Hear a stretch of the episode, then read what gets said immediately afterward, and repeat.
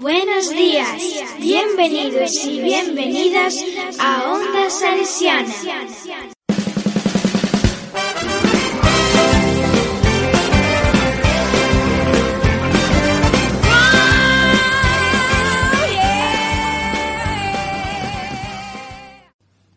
Hola a todos y a todas. Esta semana el programa de radio estará elaborado por los niños y niñas de primero A de la ESO. Pero, ¿de qué vamos a hablar? A ver, que no te enteras, vamos a hablar de la paz. ¿Y qué podemos decir? Pues yo estuve investigando sobre la teoría de Michael Blumstein, que consiste en construir un camino para la paz. Es verdad, a mí me suena mucho esa teoría. Pues a mí no. Este fin de semana vi a dos hombres abrazarse con mucho afecto después de una charla de dos horas. Yo vi a dos niñas pelearse por una chorrada. Cuando se dieron cuenta de que por esas cosas no había que enfadarse, se pidieron perdón y siguieron jugando como si no hubiera pasado nada. ¿Y eso qué tiene que ver con la paz? Pues tiene que ver mucho. Las dos niñas se perdonaron y volvieron al camino de la paz.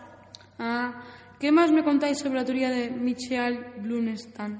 Michael Blumstein. Yo he leído un reportaje sobre la teoría de este chico. Decía que su teoría era consistente con la vida.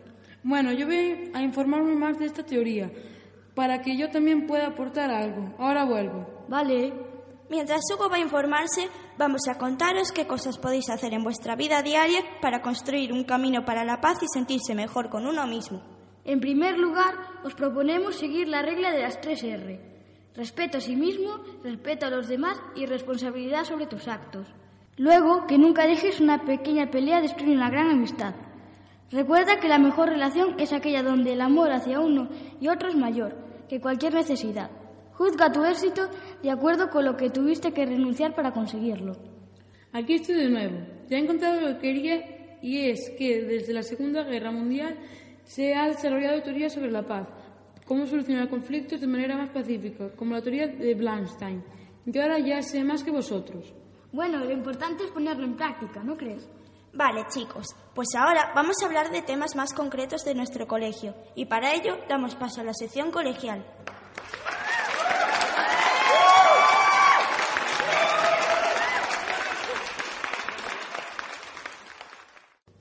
Comenzamos la sección hablando de lo más importante de esta semana, la fiesta de Don Bosco.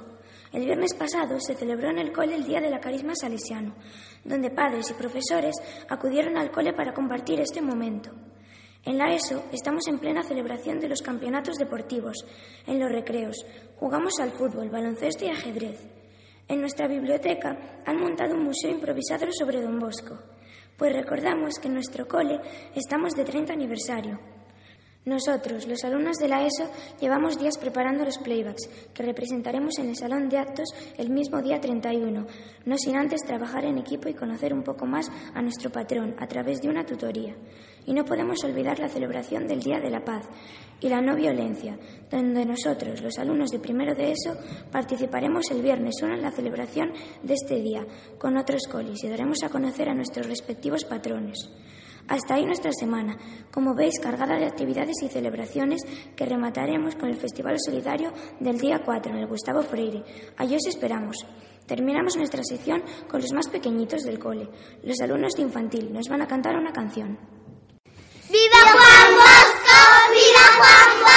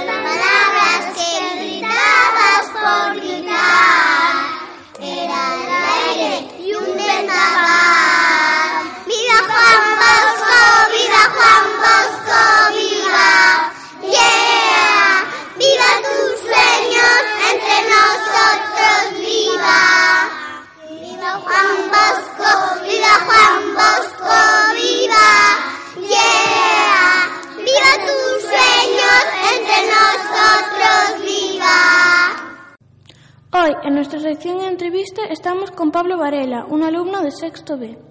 Hola, Pablo. Esperemos que esta entrevista sea de tu agrado. Dicho esto, comencemos. Pablo, esta semana celebramos Don Bosco y en la ESO hacemos playbacks de un gran tema escogido entre todos, Michael Jackson. Pero vosotros, ¿cómo lo hacéis en primaria? ¿Nos cuentas un poco?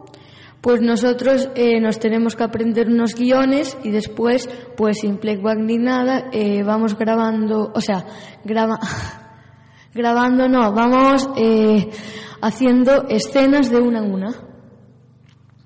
¿Cuál fue tu espectáculo favorito en toda primaria que habéis hecho vosotros? ¿Nos hablas de ello? Eh, en quinto de primaria, el año pasado hicimos una obra que se llamaba Las emociones. Y, por ejemplo, había la emoción tristeza, sonrisa, enfado, y yo, por ejemplo, no era ninguna porque era el presentador. Dentro de poco se celebrará el Día de la Paz. ¿Qué significa para ti? El Día de la Paz es un día en el que no puede haber golpes, no se le pueden pegar nadie y no puede, o sea, porque hay gente que no tiene que hacer el mal, tiene que hacer el bien.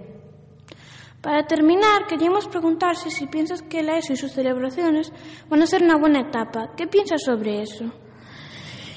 Eh, a ver, primero tendría que ir a la ESO, pero me parece una, una buena idea porque Así podéis, eh, eh, las ideas que tenéis vosotros pueden ir a primaria y de primaria infantil y así pueden ir yendo de una a otra generación. Muchas gracias, Pablo, por tu valioso tiempo. Esperamos verte en la ESO el año que viene. Hasta pronto. Chao. Gracias por concedernos esta entrevista, Pablo. Ahora damos paso a la sección local lucense. El primer y tercer sábado del mes de febrero podréis disfrutar de conciertos en Fonsagrada.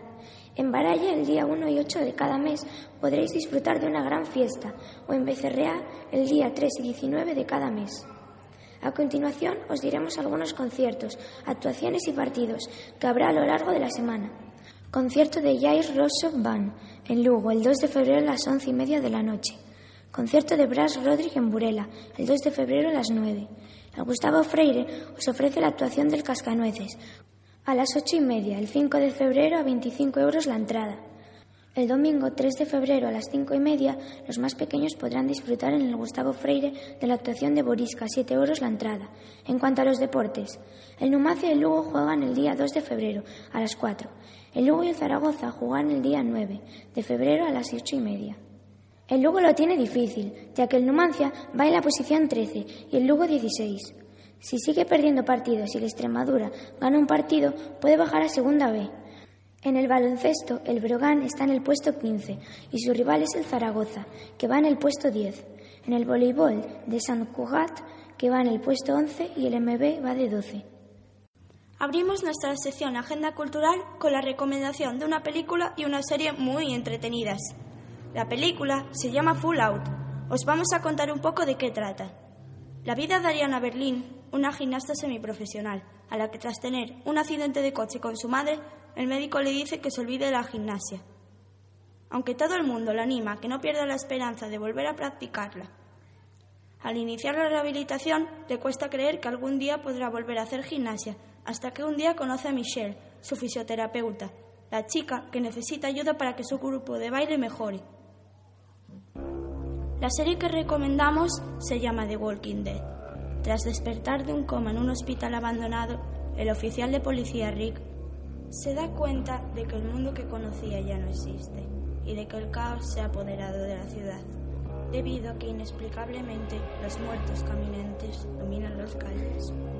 A las afueras de Atlanta, un pequeño campamento lucha por sobrevivir, mientras los muertos vivientes los acechan a cada momento.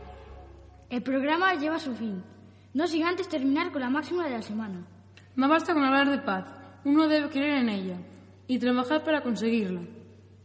La paz mundial es el concepto de un estado de felicidad y libertad entre todas las personas y naciones de la Tierra. Este concepto de la no violencia mundial es una idea para animar a la gente a cooperar entre ellos. En algunos países como Siria, Ucrania, Irak, México, Pakistán, Afganistán, Camerún, Níger y Egipto estamos muy lejos de conseguir la paz debido a sus sucesivas guerras. Esperamos que con esta reflexión os animéis a colaborar día a día con un pequeño gesto para poco a poco poder conseguir la paz mundial, ya que con ese pequeño gesto de paz puedes cambiar la vida de muchas personas.